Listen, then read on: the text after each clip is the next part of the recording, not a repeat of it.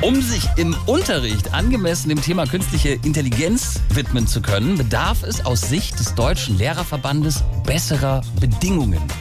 Heißt, die Lehrer müssen mit der neuen KI vertraut gemacht werden.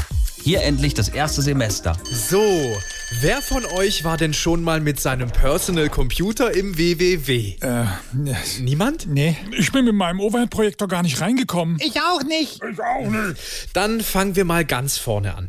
Wenn wir mit künstlicher Intelligenz in Ihrer Klasse was bewirken wollen. Was ist denn das? Künstlich? Nee, ich meine Intelligenz. Diese KI.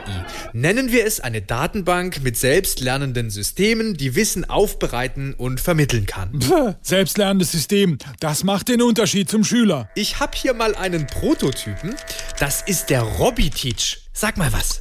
Hallo, ich bin Robbie Teach, der erste KI-Lehrer, der euch in Zukunft alle ersetzt unterstützen wird. Ich beherrsche sämtliche Rechenwege und Stochastik ist meine Leidenschaft. Ja, wahrscheinlich.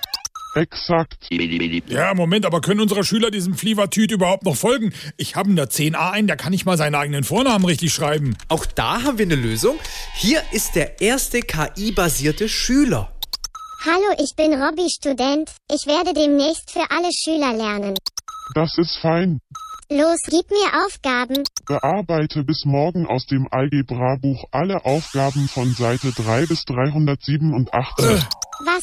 Nur so wenig. Na, freut ihr euch, Kollegen? Ja, aufs Homeoffice. SWR 3